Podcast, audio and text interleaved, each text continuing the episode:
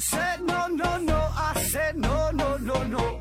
You say take me home, I said no, Perignon. You said no no no, I said no no no no, no no no no.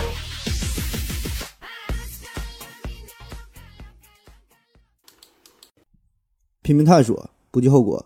欢迎您收听《思考盒子》，还是线上硬广。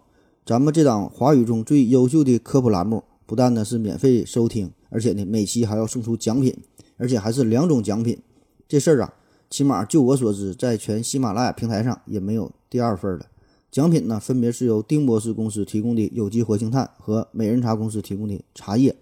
最近呢，恰逢双十一刚过，所以物流方面压力比较大，大家呢不要着急，好运气就在路上。另外，丁博士公司呢，下个月要进行产品的结构调整，据说好像要去纳斯达克上市去，所以呢，和我们公司的合作呀，即将告一段落。这呢，也就意味着你以后再想要有机活性炭，就得自己花钱买了。所以各位朋友抓紧时间吧。那好了，吹完牛逼就开始整点正事儿了。上一系列的话题呀，比较沉闷，比较深奥。呃，我们聊了分型、拓扑、混沌、湍流。那很多朋友就向我反映，感觉没太听懂这事儿啊，完全可以理解。毕竟这一系列的内容真是挺晦涩难懂的，嗯，确实挺有难度。那不仅你们听不懂，我自己呢也是不太懂，就是照着文稿就愣愣念呗，哈，说的像真事儿似的。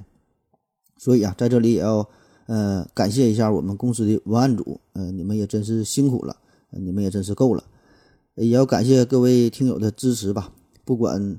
能不能听懂？只要坚持听下去，一定呢就会有收获。起码呢可以改善您各位的睡眠质量。那今天呢，我们开启一个全新的系列，聊点相对轻松点的话题。我们说说动物，这挺长时间也没研究生物学的事儿了，换换口味啊。这今天说说那些跑得快的动物。那要说奔跑这事儿啊，大家呢一定都不陌生。目前在地球上，在我们人类当中跑得最快的，这是呃牙买加的飞人尤塞因·博尔特。百米记录九秒五八，平均每秒跑十点四三八米，那换算一下就是每小时跑三十七点六千米。这个速度放在人类当中那是无人可匹敌了。但是呢，这个在呃凶残的动物界当中那根本就排不上号了。如果让人类重返大自然的话，嗯，作为捕食者呀，我估计咱啥也追不上，只能凑合吃点菜叶子了，就是以素食为生。如果是作为被捕食者，估计啊跑不了多远就得成为。动物口中最后的晚餐了。那自从我们人类的祖先告别了大自然，整天的就是宅在家里边，那除了在电视上几乎看不到动物狂奔的影像，能在自己的小区里看到两条狗互相追逐打架，那都是弥足珍贵的画面。所以呢，这一系列呀，我们就细数一下动物界当中那些跑得快的、飞得远的、游得深的、很厉害的飞禽走兽，感受一下这些动物给我们带来的速度与激情。那今天呢，咱们先说说地上跑的。本来呀，我也想整个 top ten 的排行榜，然后倒序排列哈，一个一个越来越快。后来我又不想这么整了。下面正式开始，先说说猎豹。小时候啊，我看过一个动画片，叫做《布雷斯塔警长》，他有鹰的眼睛、狼的耳朵、豹的速度、熊的力量。这又是一个暴露年龄的话题了。呃，长大点呢，在电视上看过一个关于吉芝糖浆的广告，就是呃有一个猎豹追一个美女，完那女的问说：“你为啥追我呀？”那个猎豹说：“我要极致糖浆。”我一直以为这个是给兽药做广告呢，后来才知道这是给给给人吃的药。无疑，在绝大多数人的心中啊，一提到动物当中这个速度担当，首先呢就会想到豹。那严格的说，这个猎豹和豹啊，这个并不是一种动物，并不等同，也不是互相包括啊。在物种的分类上呢，这俩是有着很大的差别。这个。猎豹啊，嗯，又叫印度豹，它是属于猫科猎豹亚科猎豹属猎豹种。而这个豹呢，又叫做豹子，也叫金钱豹、文豹、花豹，它呢是属于猫科豹亚科豹属豹种。那对比一下就知道了，这个狮子啊，也是属于猫科，呃，豹亚科豹属的。而且老老虎呢，也是猫科豹亚科豹属的。所以呢，从某种角度上来看呢，这个金钱豹、狮子、老虎倒是亲兄弟了，而这个猎豹呢，是这个金钱豹八竿子才能打着的一个亲戚。那如何区分猎豹和金钱豹呢？主要呢就是看二者的花纹，各自呢有不同的特点。那想深入了解的朋友呢，可以自己买个豹纹内衣啊，研究一下。在速度方面啊，金钱豹可以达到每小时八十公里，而且呢，它还有上树的技能，这个就已经挺厉害了。嗯，而我们今天要着重介绍的，这是猎豹。猎豹哈，它最高的速度呢，可以达到每小时一百二十公里。这时速一百二十公里，这是啥概念？换算一下，就是一秒钟跑三十三米。那如果是让他和博尔特跑百米的话，可以先让他跑六十米，然后猎豹再出发，照样可以虐了博尔特。那当然了，如果博尔特真的和猎豹比赛的话，我想啊，他可能会超常发挥一下。而这个猎豹更恐怖的是，它从静止到时速一百二十公里，这个过程仅需要几秒钟的时间。那对于汽车略有了解的朋友，可能都听过百公里加速的概念，就是汽车呀从呃静止状态，就是从零到时速呃一百公里这个过程加速所需的时间，可以说这个是对汽车爆发力最为直观的一个体现了。你想想，这个 QQ 和这个 GTR 啊，在北京二环上的速度应该都差不多，都跑不起来。但是这个起步的感觉那完全是不一样。那虽然这俩车我都没开过，这个一般呢，一点六的紧凑型的轿车，百公里加速的成绩呢，应该在十秒到十五秒之间。嗯，二点零 T 的中型轿车呢，可以跑进十秒以内。嗯，好一点呢，能够达到七八秒啊，这就算不错了。呃，超级跑车呢，可以达到四秒以内这个百公里加速。而这个 猎豹。它的百公里加速只要三秒钟哈，这个速度基本可以完爆，嗯，一百万以内的所有什么豪车呀、跑车了，什么奔驰 AMG 系列、宝马 M 系列都不在话下。嗯，当然了，这个虽然猎豹的爆发力很强，速度也很快，但是它这个最高时速啊，一般只能保保持住跑个四五百米左右，也就相当于跑十多秒的时间，一般呢不会超过二十秒。你再跑的话，小心脏就受不了了，你就要跳出来了。那这个猎豹为什么能跑这么快呢？这个就与它的身体构造有关了。首先呢，人家这是流线型的造型，脑袋小，耳朵短，这个呢就是减少了风阻系数。而且呢，它的这个身材非常的苗条啊，体重只有五十到八十公斤左右，这就为它的瞬时爆发提供了可能性。反正我看到这个数据的时候，我是挺吃惊的。嗯，你想想，这才一百多斤的分量啊，基本和一个成年男子的重量差不多。我一直觉得，作为一个猎豹，这玩意儿怎么也得二三百斤的啊。反正我看这个结果是，呃，挺出乎我的意料的。第二点呢，就是人家有大长腿呀。现在不管男女嘛，不都喜欢大长腿嘛？这个猎豹它就是不仅腿长，而且人家这个腿啊，肌肉群非常的发达。猎豹这四条大腿，简直就是为了奔跑而生的，给予了它强劲的爆发力。那再加上它轻巧坚韧的骨骼。强大的心脏、强大的肺脏，就让它变成了一个奔跑机器。那再有就是猎豹的这个脊椎呀，这个和人类的不一样。呃，猎豹的这个脊椎是十分的柔软，特别容易弯曲。那在这个运动过程当中呢，就像一根弯曲的大弹簧一样，哈，不停的收缩发力。这个咱们看《动物世界》都有印象啊。这个猎豹，它在奔跑的过程中，哈，与其说是在奔跑，倒不如说是在跳跃。就每一步穿出去。后肢呢都要超过前肢的这个位置，而且呢，它的这个前后肢都在发力，身体呢就弓在一起，嗯，一收一缩的，这个在奔跑过程当中是一起一伏哈。嗯，另外呢，猎豹还有一个最为秘密的武器，就是它的这个大尾巴呀。在奔跑追捕猎物的时候，这猎物它为了躲避被追捕嘛，它就会频繁的改变奔跑的路线，忽左忽右的，不可能跑个大直线等着被追呀。所以这个猎豹呢就要追随猎物的步伐。而前方奔前方的这个奔跑者呢，他是主动变向啊，而后边的这个追随者他是被动变向，所以呢，后边的这个人啊，这个难度就更大了。那在这个急转弯的时候，这个猎豹的那条大尾巴，那就是起到了很好的平衡作用，不至于出现推头啊、甩尾呀、漂移的时候出现侧翻摔倒的问题。那同时再加上这个厚实坚挺的这个肉掌，就提供了很好的减震作用，也提供了强大的抓力，在这个迅速的奔跑过程当中，也能协助它进行急转弯。那综合以上这些优势，速度、加速度、方向的控制，这些结合在一起，就让猎豹成为了动物当中的速度王者。那尽管猎豹的整体构造都是为了速度而生，但是呢，对于生物来说，如此狂野的速度，对它的整个身体啊，包括呼吸系统、循环系统、肌肉、骨骼等等啊这些方面，都是很严峻的一个考验。那当它奔跑的速度达到一百二十公里这个时候，那整个身体都是在超负荷的运转。那大家都知道，当这个动物机体在你运动的时候，你体内呢就会产生大量的热量，动物必须把这些热量得排出去才行。这就和人类一样，你跑步的时候呢，大量的出汗呐，得喘气儿啊，得往外散热哈。那对于这个猎豹来说，时速一百一百二十公里这个速度并不能维持太长时间。那除了是担心罚款二百元扣三分以外以外哈，更重要的呢就是这个散热的问题。所以这个猎豹啊会特别珍惜自己的体能，通常呢，呃，它会轻轻地跟在猎物的后边，一旦前面的猎物意识到了危险的存在，嗯，开始拼命的奔跑，这个时候猎豹呢才会迅速的行动进行捕捉。嗯，然后呢跑一段哈，体温上升了，它就得停下来了，删掉身上的热量，恢复体力，然后呢再次进攻。所以呢，如果是天气过高或者是在海拔过高、缺氧的情况下，这个猎豹要想进行这种急速的运动进行追捕。其实呢，是一件挺危险，也是挺难的工作了。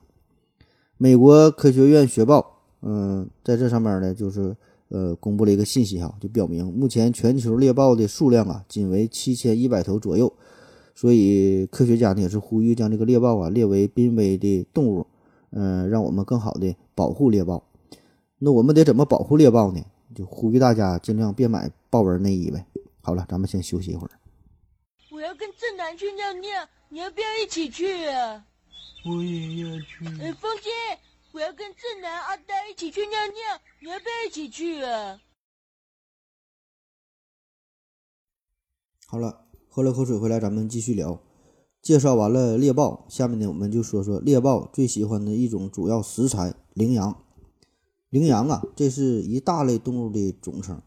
呃，准确的说呢，羚羊这是一个亚科哈。我们常听说的瞪羚啊、跳羚啊、藏羚羊啊等等，这些都属于羚羊。那就像是苹果一样，这苹果是属于蔷薇科下的一个亚科，那有老多种苹果了。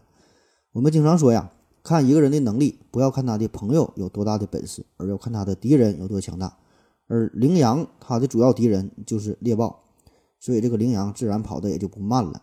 它奔跑的速度可以达到每小时一百公里。那虽然这个速度，呃，比不上猎豹，但是这个羚羊啊更善于长跑。那既然有猎豹这种靠瞬间爆发力制敌的，那自然就有羚羊这种靠耐力取胜的。这个就是一场动物之间进化的博弈论。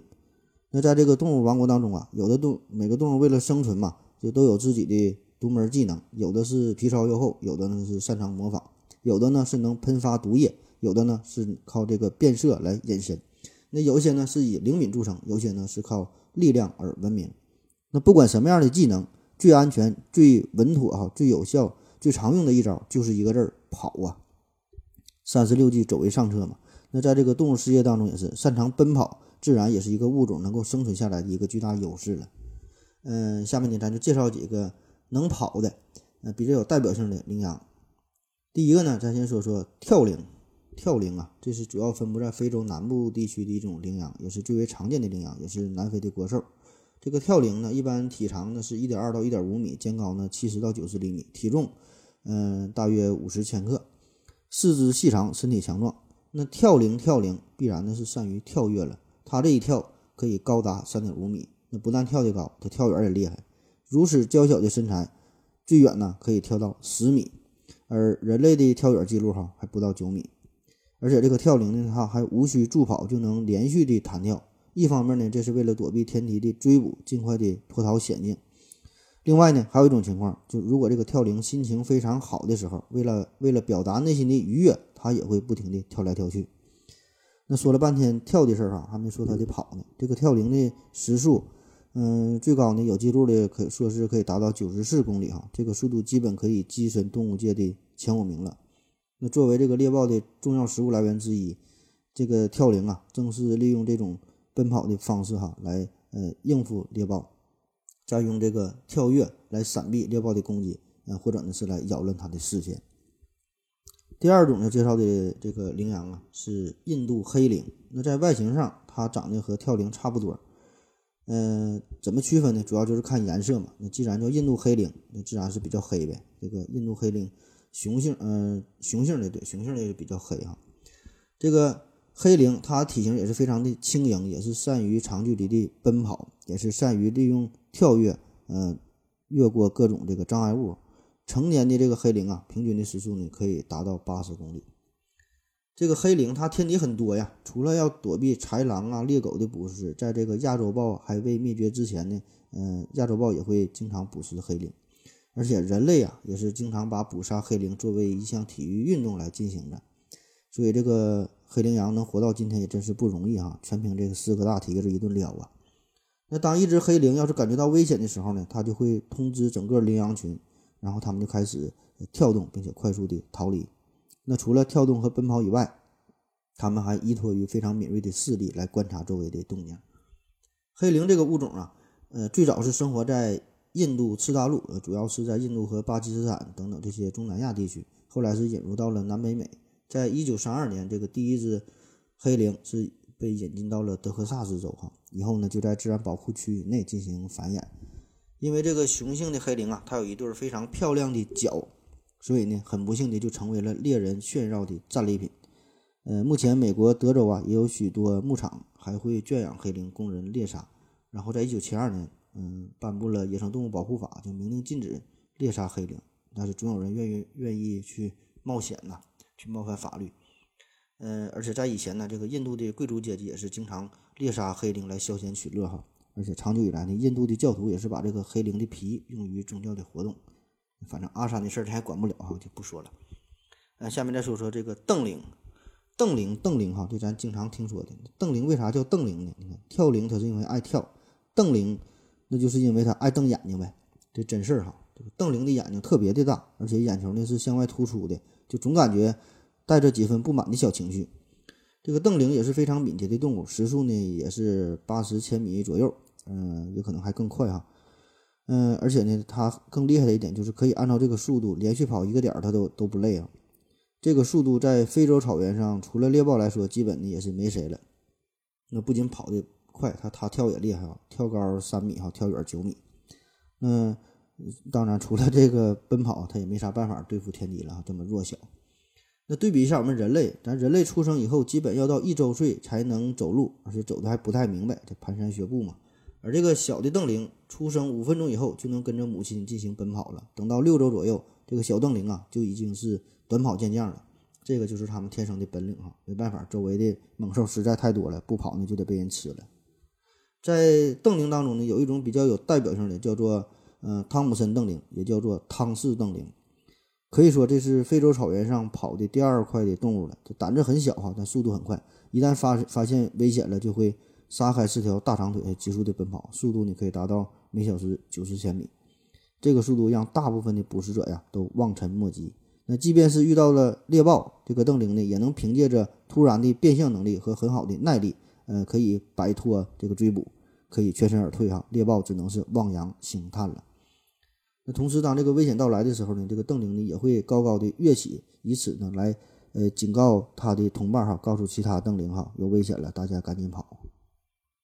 那还有一种羚羊是分布在呃我国青藏高原上的，叫藏羚羊，这个咱可能都听过。这个速度呢也可以达到八九十公里，甚至说有的能达到呃每小时一百公里的，而且这个是在高原上这种非常严酷的情况下哈。还能这么快的奔跑？因为高原它缺氧啊！你这种恶劣的情况之下，你让猎豹来这块儿跑哈，不用跑，估计到这地方就缺氧了，就受不了了。所以这个就是藏羚羊的牛逼之处。而且更狠的是，有一些处于妊娠期的藏羚羊，这种雌性羚羊肚子里已经怀着小羚羊，还可以一路狂奔。那说完了羚羊，再介绍一种叫做呃叉角羚的动物。叉角羚虽然呢。也带个羚字，但是呢，它就不属于羚羊这类了，它是自成一派，呃，它是属于叫叉角羚科哈这种动物。嗯，而咱说这个羚羊，之前说羚羊这是属于牛科的哈，这个一个一个牛科，一个叉角科的不一样。这个叉角羚啊，最高的时速呢也可以达到一百公里，经常被称作是动物界当中的速度亚军哈。我查了一下资料，有的说它能达到时速一百英里哈，这个英里如果再换算成公里的话。那就是一百六十公里了，我估计这是一个比物，它不可能跑这么快。你要是跑这么快，这个叉角羚大胯还不得磨磨红了呀？对于这个叉角羚的发现呢，呃，这个是最近二百多年的事儿啊，挺有意思。这是在一八零四年到一八零六年这段时间，美国总统托马斯杰斐逊他是派出了一支远征的考察队，领队呢是美国陆军的刘易斯上校和克拉克呃少尉。因为当时这个美国呀刚刚建国不久嘛。所以这个格局呢并不稳定，特别是英国人、西班牙人仍然占据了德克萨斯和美国西南部的很多地区，所以这个总统呢就想派一支队伍啊，就探索一下美国西部这个大片的区域，看看到底咋回事儿。所以呢，这次远征啊意义重大，这不但有重要的政治意义，嗯，经济上的意义，嗯，而且呢还有着巨大的生物学的意义，因为这个远征军记录了一百七十八种植物和一百二十二种动物，那这里边呢就包括这个叉角羚。那现在这个北美的西部这片区域啊，仍然是叉角羚主要的呃活动区域。这个叉角羚呢，也是美洲大陆上的奔跑最快的动物了。这个叉角羚它能够快速奔跑，这个秘密啊，同样呢就是在于它这种高度优化的身体结构，就是同样与一只呃和它个头相仿的这个绵羊，如果比较一下就会发现了，这个叉角羚的心肺气管哈都要大一号，这个就相当于给这个奥拓呀就改装了，装上了一个 V 六的发动机。那同时再加上细长的四条大腿哈，还有这个蹄子下的这个软垫，还有轻盈的骨架，富有弹性的脊椎，嗯，再再加上细胞中高密度的线粒体。这就使它们无论是短跑还是长跑都是游刃有余。那此外，这个叉角羚呢，还有一双直径达五厘米的大眼睛，生长的位置呢，相比于其他的食草动物来说，也是更靠外、更靠上，所以呢，这视野就更好了，更容易发现天敌。嗯，它能看到的东西，就相当于我们人类用了八倍的双筒望远镜看到的这个效果哈。那不仅它眼神好，听力、嗅觉就都都十分敏锐。这就无异于啊，又加上了非常精准的雷达和导航系统。但是叉角羚这种过分的速度哈，跑得这么快，这个优势也让科学家非常的迷茫。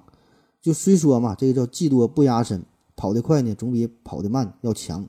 但是对于动物进化来说，一方面的优势，呃，同时呢就要以一方面的劣势作为代价。你跑得太快，它也没有用啊。这个叉角羚的速度就有点这种优势过剩了，因为它的这个奔跑能力。比它的天敌常见的就是狼啊、灰熊啊、呃美洲狮哈等等这些当地的大型食肉动物来说，实在是超出的太多了。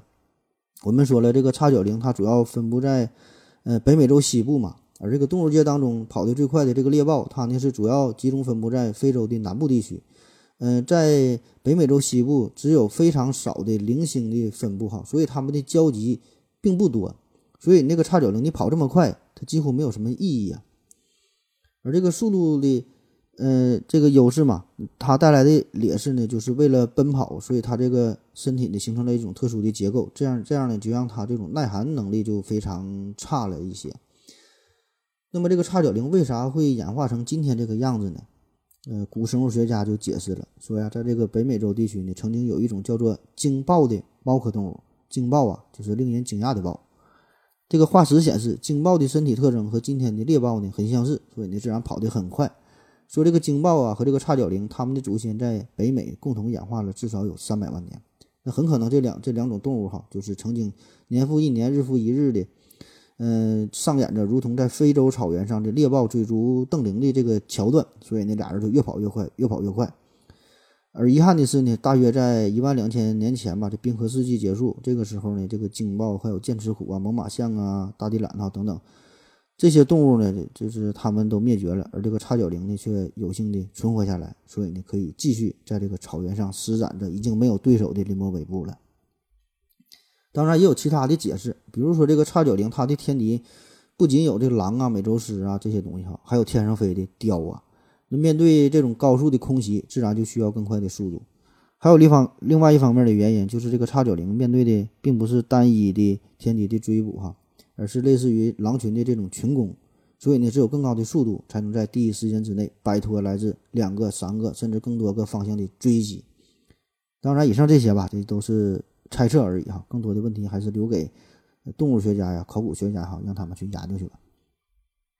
呃，下面再介绍一个动物，这个咱都比较熟悉的了，非洲大陆的顶级猎食者哈，狮子。狮子，大家都知道啊，这个狮子是非常的凶猛，但是对于它惊人的速度呢，却是少有关注。这个狮子呢，是经常以斑马呀、长颈鹿啊、水牛啊，甚至是大象哈这这种动物为食。那如果我们考虑到狮子的体型，这个狮子它是仅次于老虎的大型猫科动物。一只雄性狮子体重呢可以达到四百多斤，所以呢，它能跑到六十公里的时速，已经是不算慢了。这个狮子呢，它是群居性的动物哈，一般都是结群进行捕食猎物。嗯，特别呢是擅长跟踪猎物哈，趁其不备突然袭击干死猎物。那提到狮子呢，自然我们还会想到它的伙伴哈老虎。那到底谁是百兽之王？他俩一直是争论不休。那么在速度方面，他俩谁跑得快呢？其实也是伯仲之间差不了太多。如果非要决出个胜负的话呢，从非常有限的统计数据来看，这个狮子是略胜一小筹。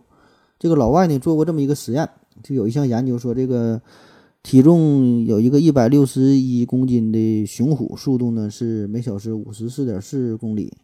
嗯，一个体重一百五十五点八公斤的雄狮啊，速度是五十七点三公里，啊，呃，这就比它快了一点。那如果再考虑到体长的问题，这个老虎的体长是二百一十厘米，这狮子的体长是一百九十五厘米，所以呢，老虎的相对体长速度就是七点二，狮子呢是八点一七，这差别差距啊就更大了一些。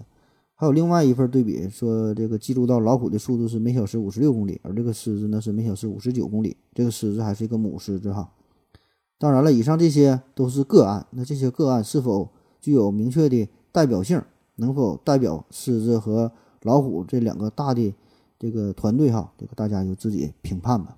好了，咱们再休息一会儿。我要跟正南去尿尿，你要不要一起去啊？我也要去。哎，风姐，我要跟正南、阿呆一起去尿尿，你要不要一起去啊？好了。尿了个尿回来，咱们继续聊。呃，下一个动物说说鸵鸟。鸵鸟哈，这是世界上最大的、最高的鸟类了，身高可以达到二点五米，体重可以达到三百多斤。那虽然不会飞，鸵鸟呢跑的可不慢，持续奔跑的速度可以达到每小时五十公里，呃，能奔跑五分钟以上。冲刺的时候啊，这个速度更是能够达到每小时七十公里以上。它这个每一步迈出的距离距离可以达到三点五米，而且还能够跨越很多的障碍物。那这些数据就让鸵鸟成为世界上跑得最快的两足类动物。那当然了，在世界上只有鸟类和我们人类，嗯，是唯二的真正靠两足移动的动物了哈。那从这个角度来说，我们人类还能排上第二呢。这个鸵鸟的奔跑啊，呃，不像其他的那些动物啊，遇到了天敌呀，遇到了人类的追捕，它才跑。那即使没有其他动物的挑衅，这鸵鸟呢，自己待着没事呢，也是狂奔不息。那当然，我们也可以说，这个并不是鸵鸟跑得太快，只是鸵鸟飞得太低了。那这句话放在鸵鸟身上，真是再合适不过了。鸵鸟的这种速度啊，得益于它的强有力的大腿。据说这个鸵鸟要是干急眼了，一蹄子能把这个一头狮子给踹死。你就当真的听。这个不仅力量大，鸵鸟的腿的长度也是相当之长。这个长啊，既是绝对的长，也是相对的长。相对的长，绝对的长呢，就是指。嗯，就说是韩国那些什么长腿欧巴哈，把它放在鸵鸟的面前，也只能算是小短腿儿。而相对的长呢，就是指这个鸵鸟的腿呀和自己的身高这个比例来说，那也是足够的长了。所以呢，这个两条大大长腿就使得这个鸵鸟一步迈出去，轻轻松松的就跨出了好几米远啊！不仅步幅大，这个频率还快。那这个频率乘以波长都这么大，最后得出的这个速度哈，自然也就不慢了。这个鸵鸟还有一个秘密武器，就是它的这个脚趾啊。你看这个马，它呢是从有五个这个脚趾的这个祖先马，从那呢是进化来的。那进化之后呢，就变成了到现在以中间这个脚趾作为蹄子的现代马。而这个鸵鸟呢，也是经历了类似的演变。大多数的鸟鸟类呢是有四个脚趾头，嗯，多数的一些大型不会飞的鸟呢是有也是有三个脚趾头，而这个。鸵鸟呢，它是有两个脚趾的，这个在鸟类当中呢也是独一无二的，而且呢，它们也是唯一用脚趾尖行走的鸟。那这样在这个奔跑的时候呢，就会给地面施加更大的压力，平均每每呃每平方厘米哈可以达到四十公斤。这个就像是人类啊，这个短跑的时候穿上了一双钉子鞋一样，可以呢穿透地面，确保一个强有力的抓地的能力，就非常适合在非洲大草原上呃进行这种耐力跑。那同时，这个鸵鸟的脚趾呢，还有一个减缓冲击力的作用，哈，就相当于额外又加上了一个减震器。另外，关于这个鸵鸟，呃，也不仅是鸵鸟，哈，就是我们平时看到的家禽吧，经常都会产生这样一个疑问，就是这些鸟在奔跑的时候，这个膝盖呀，怎么是朝后的呢？这跟人类就不一样了，人人类膝盖是朝前的。这个呢，就涉及到一个解剖学的问题了。就我们看到鸵鸟朝后的那个部位啊，实际上呢，并不是它的膝盖。而是鸵鸟的膝关节，这个就相当于人类的脚掌和这个嗯、小腿儿哈、就连接的这个位置。那你踮起脚尖试一试，你这个踝关节呢也是向后的。那不仅是鸵鸟、猫啊、狗啊都是如此，它们都是踮着脚这么走路的。所以呢，能看到一个向后弯曲的脚后跟儿，实际上呢是是这脚后跟儿哈。那只是它们的这个脚这个比例来说，跟人的这个比例不一样，它这个脚相当于特别长，所以呢，人们就误以为了那那个是小腿儿啊，实际上那是它的脚，并且呢，误以为这个鸵鸟的小腿呢是大腿儿哈，于是呢就把这个脚后跟儿这个地方就当成膝盖了。那我们平时吃的鸡呀、这个鸡爪子那真是鸡爪子，但是这个鸡腿呢，实际上是鸡的小腿儿，而鸡的大腿呢是比较短，又几乎呢都隐藏在肚子里边了。那再加上羽毛的覆盖，就很难看到它的大腿，所以呢，真正的膝盖也是不容易被发现。你下回吃鸡的时候，你注意观察看一看吧。那下一个动物说说角马，角马也叫做牛羚。嗯、我感觉啊，在电视当中吧，角马呢一直是以一种配角的身份出现，就不是被狮子吃了哈，就是被这个鳄鱼啊拖到水里边给咬死了。这个角马儿它是长得是牛头马面呐，身体非常的强壮，嗯、速度呢可以达到每小时八十公里以上。这个角马大多呢是生活在非洲的中部和东南部。嗯，每年哈，非洲这个地方就每年三月到五月是进入到了雨季，这时候雨水相对比较充足，嗯，角马可以过得很开心。那等到七月份到九月份这段时间呢，进入到了旱季，那角马为了寻找新鲜的草料嘛，为了存活下去，它就不得不离开自己的家园，然后呢聚集在一起哈，数量多达上万头，它们呢是成群结队去寻找寻找食物，会沿着河一路向西行动。那这场大迁徙活动就成为了非洲，呃，塞伦盖蒂这个平原上边一个最为亮丽的移动风景线了。呃，特别是在肯尼亚地区哈，有一个地方叫做马拉河，这个河呀是角马迁徙的必经之路，每年呢都会有，呃，上万头的这个角马就从三千多里以外的坦桑尼亚从这地方呢迁徙过来。那这一这一路走来哈，可真是不容易哈，除了要面对这个陆地上的天敌，狮子啊、猎狗啊、非洲猎犬啊等等，特别是这个角马在渡过马拉河的时候，还要面对世界上最大的、最为凶残的尼罗鳄哈。这个鳄鱼是非常的凶猛，体重非常大哈，可以接近接近一吨左右。所以这个每年在这个马拉河上都会上演鳄鱼捕杀角马的这个大戏哈。这一壮观的场景呢，也被称为“天国之渡”。建议各位老板们哈，嗯，如果有钱有时间了，一定要去这地方看一看。这个是世界上，呃，极为罕见的，现在还能存在下来的众多的陆地动物一个大迁徙的这个活动哈，别地方都看不到，呃也是可以说是目前保存最为完整的一个原始生态系统了。嗯、下一位上榜的呢是野兔，野兔哈，野兔这个动物能够排上这个动物的排行榜，多少有点意外。感觉比起那些大家伙来说呀，这个动物的身躯实在是太小了，那就吃亏呗。别看这个野兔长得小，但是跑的可真是一点不慢。嗯咱们从小就听过龟兔赛跑的故事，那这个兔子到底能跑多快呢？时速可以达到七十二公里哈。咱们有句古话嘛，叫“静若处子，动若脱兔”，就安静的时候啊，像个处女一样；跑起来呢，运动起来就像兔子那么快。因为兔子在动物界当中算是比较弱小的动物嘛，那所以呢，就是经常成为很残暴的肉食动物和人类呃争相掠夺的这个食物了。所以这个动物啊，呃，也就练就了一身快跑和急速转向的本领。在这个动物，在这个兔子当中啊，平时咱接触比较多的呢，其实都是家兔，但是我们说的能够达到时速七十二公里的这个是野兔哈。一般家兔大约能够跑到六十公里每小时就不错了。虽然这个野兔和家兔属于呃同一科的，但是这个野兔呢耳朵更长，腿部也是更加粗壮有力。不但跑得快，这个野兔啊可以跳到高达三米这么高，兔子能赢吗？这个野兔和家兔的区别呢，并不是简单的是否被人类驯养这么简单，无论是体型啊、外形啊、繁殖能力上哈，这俩呢都有着很大的差别，就连这个染色体也不一样。这个家兔是二十二对儿染色体，野兔是二十四对。嗯，介绍完这么多动物，咱再说两条呃犬类哈，说两个狗。这个狗里边跑跑的比较快的，一个呢叫做呃格雷伊呃猎犬哈，也叫做格力犬，也有叫做灵缇的。这是极为古老的一个犬种了，也是非常难得的纯种犬。嗯，对这种对这种狗的饲养啊，可以追溯到公元前五百年左右的古埃及时代。嗯，据说在这个古埃及的棺木当中啊，甚至找到了狗的这个木乃伊。然后甚至还有人在这个庞贝古城哈，在这个遗迹当中也是发现了这种狗的骸骨哈。但是后来又有人研究这个 DNA，一分析说这个狗不是 这个灵灵缇哈，不是格力犬，而是牧羊犬。这玩意儿咱也不知道咋回事哈，就瞎听呗，听个热闹。在这个犬类当中，这个灵缇是最先被训练出来的，利用视觉追踪猎物的狩猎犬了，也是世界上现在说是跑得最快的狗哈，时速可以达到六十公里，要说是七十公里的，反正挺快吧。嗯，而且呢，它起步非常快，就只需要两三步就能达到这个速度啊。一般呢。嗯，他们追逐的猎物常见的就是野兔，还有这个狐狸。在这个欧洲和北美地区啊，这个灵缇也是主要的比赛用狗，呃，也是很常见的这个冠军了哈。尽管这个赛狗非常流行吧，这事儿也是饱受争议，因为比赛用狗呢，经常是为了追逐更快的速度，要往它要往它们体内注射激素，这样呢就会缩短狗类的寿命。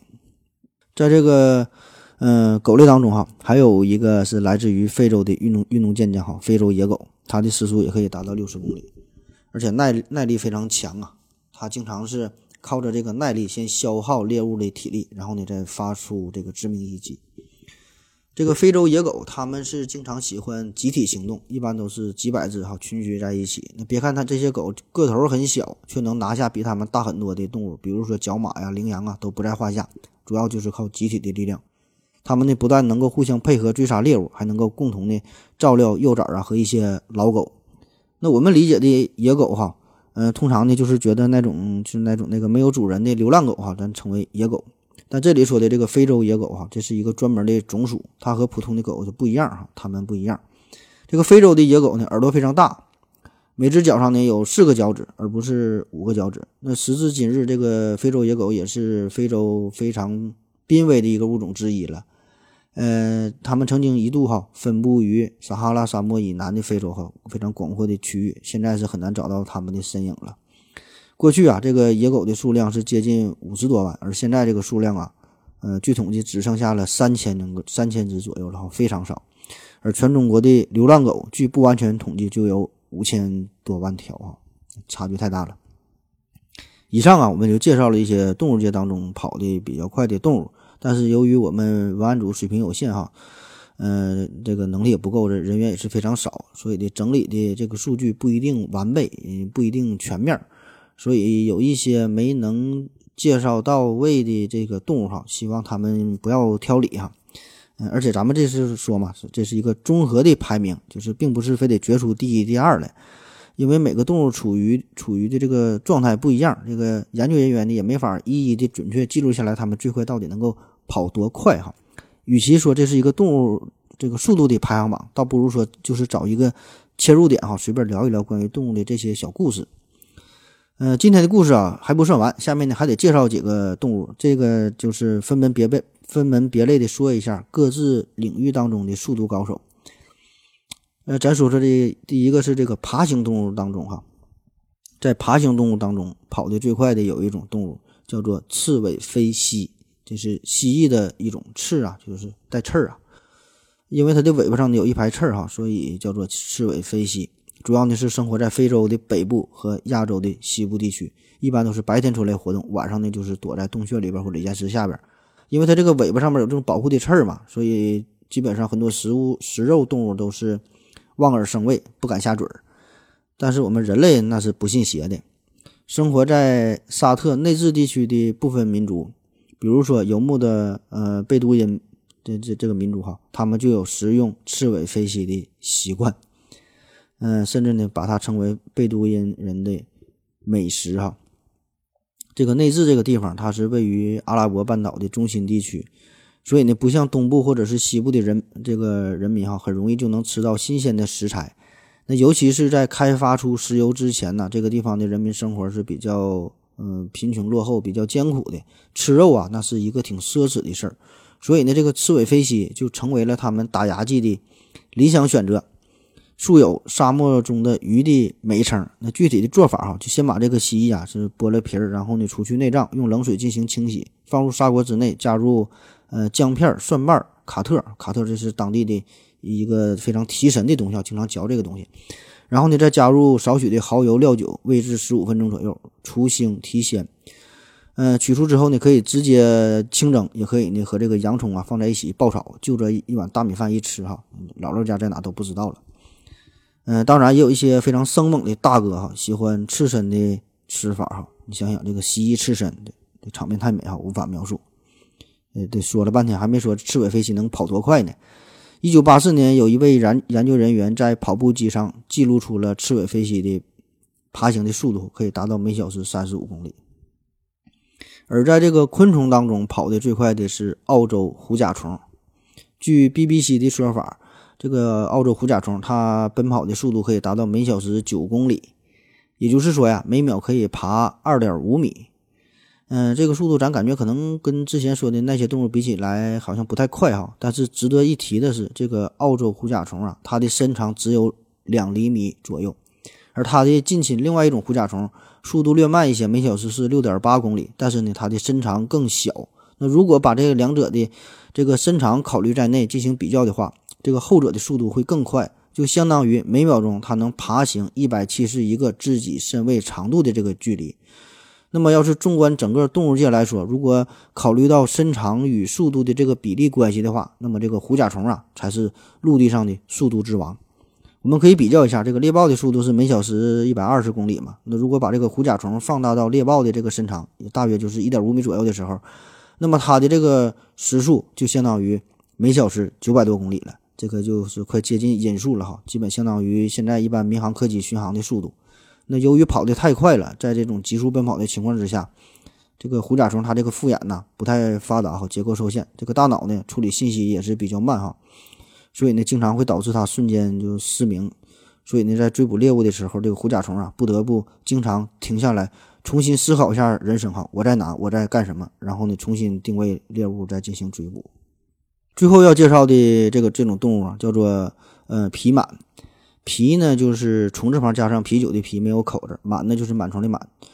这种动物啊，咱可能没太听说过，不太熟悉哈。其实皮螨这是动物的一个目哈，界门纲目科属种的这个目。呃，包括两大类动物，这个皮是皮，螨是螨哈，各是各的。它们呢是蜘蛛的近亲，但是这个身材要比蜘蛛小了很多。咱们听经常听的这个螨虫哈，就是这类的东西。那世界上呢发现的螨虫就有五万多种。所以呢，这个东西咱就不展开说了，咱就直接说说速度的事儿。一般来说呢，这个皮螨它的身长啊不会超过一毫米哈，很小，肉眼呢很难看得清楚，用这个放大镜才行。而正因为它这种短小的身材，就让它成为了动物王国当中的相对速度之王。这个皮满它在一秒当中哈能够前进的距离，相当于自己身长的三百二十二倍。那这就相当于对于一个人来说啊，就是每小每小时这个时速就是达到了两千公里，所以从这个角度来说，这个皮满呢才是世界上跑得最快的动物。那好了，嗯，今天节目啊基本就是这样了。其实，在这个动物王国当中，还有许多运动健将跑得很快的哈，咱就不一一介绍了。比如说野驴，这野驴啊比一般的驴呢稍微大一点，时速呢也能达到七十公里。还有这个野马，这速度也差不多，而且耐力更更好哈。还有这个袋鼠啊，咱经常咱就以为这个袋鼠是个跳跃的高手，但是它速度也不慢。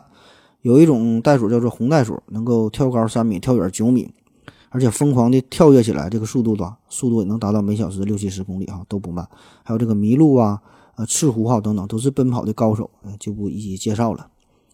大千世界呀，这么多的动物，为什么有的跑得快，为什么有的跑得慢呢？那么这个速度和动物的身体有直接的关系吗？在《生物学和动物生化》这本杂志上有这么一篇文章，就大致介绍了这个问题哈。事实呢，并不总是这样。的确，在通常情况下，个头大的动物比个头小的动物呢要跑得快。比如说，这个野狗那就比蚂蚁跑得快哈，因为它这个腿长占优势啊。但是呢，这只是在某一个程度、某个范围之内才成立。如果超过了一定的程度，就不灵了。你再大的话，跑的不一定就快了。那通过以上的介绍，我们也都知道了，陆地上跑得最快的动物，既不是体型巨大的大象，也不是身材非常娇小的老鼠，而是介于二者之间的猎豹。美国哈佛大学克里蒙特和他的团队呢，为了研究动物身长与速度的关系，就选择了巨蜥，呃，作为观测的对象。因为这个巨蜥它一个特点就是个体的差异呀，就是都是成年的巨蜥，它们长的这个大小啊，嗯，差很多哈，个头不一样。那这个测试。就会，呃，就是一个非常理想的测试速度的一个一个物种了哈。所以研究人员呢就选取了从二斤到十斤重量不等的巨蜥，都是成年巨蜥哈，都成熟了。那么让他们进行全力的冲刺、奔跑，然后并进行记录、拍照，所以就研究这个特点。那最后发现呢，跑得最快的呢是中型的这个蜥蜴。那这是啥原因呢？这研究人员呢就利用高速摄像机和这个在呃蜥蜴身上的一个关键点哈放置这种标记物，然后建立出了一个计算机的模型，比较了不同大小蜥蜴奔跑的步伐。那么就发现了大于某个尺寸的巨蜥就长得太大，那由于这种个头变大了。呃，肌肉啊、骨骼呀，支撑身体的能力啊，都会相应的变小，所以呢，这个时候呢，超过这个点了，奔跑的速度呢反而变慢了，就是它的整个这个奔跑的方式，呃，都会改变，所以呢，速度就更慢。那当然了，这种研究啊，只是针对于同一个物种内的研究，就蜥蜴跟蜥蜴比。那么这个时候呢，这物种演化带来的偏差比较小，就是具有一定的可比性。但是呢，针对于巨蜥这种研究哈，这个结果是否能够推广到其他动物的奔跑当中呢？这个是有待研究的。而且呢，更为复杂的问题是这个物种间的对比哈，这个就更加麻烦了。它不是一个物种哈，你这个呃蜥蜴，你它让它和这个野狗比哈，你这俩就没法比，不是个物种哈。所以还有很多的问题吧，等待着科学家去研究去探索。好了，今天的节目就是这样。嗯，有兴趣的可以继续关注咱们的节目，也可以加入咱们的微信群。我的私人微信号是思考盒子的拼音思思考考和和子子，注意平翘舌发音哈。加我好友，然后呢，我拉你入群。好了，今天节目嗯就这么多了哈。呃，欢迎您继续支持吧，再见。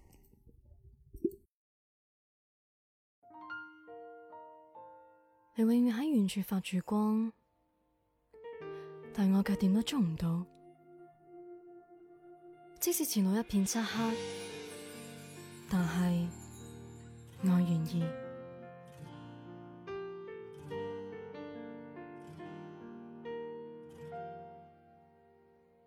你似光，注定燃亮我心火，即管重复的划破，告别我，唯独亦不识感觉。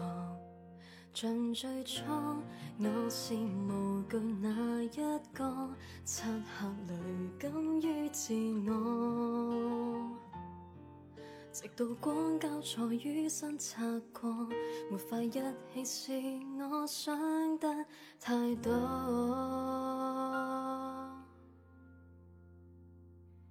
原来幸福中在对岸一闪过，不要太惊慌。为何未写过便要放？可给我终确定答案？原来自卑淹没过我，去拥抱那烛光。情愿没改变，像困我。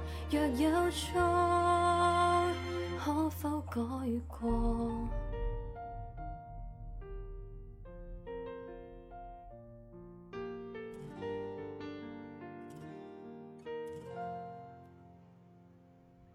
你似光，注定燃亮我心火，即管重复的划破，告别我，唯独亦不识感觉。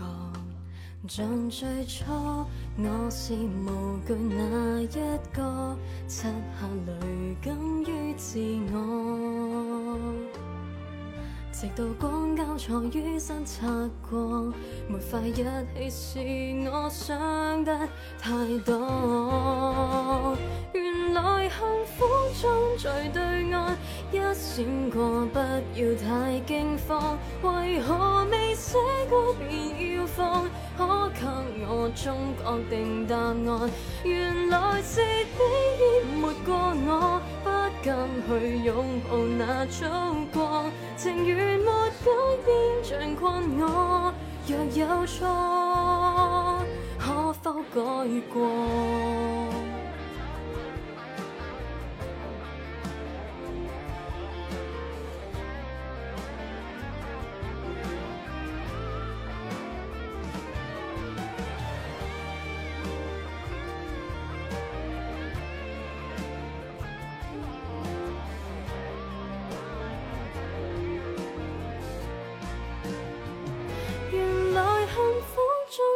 对岸，一闪过，不要太惊慌。为何未写过便要放？可给我中确定答案。原来自卑淹没过我，不敢去拥抱那烛光。情缘没改变，尽困我，若有错，可否改过？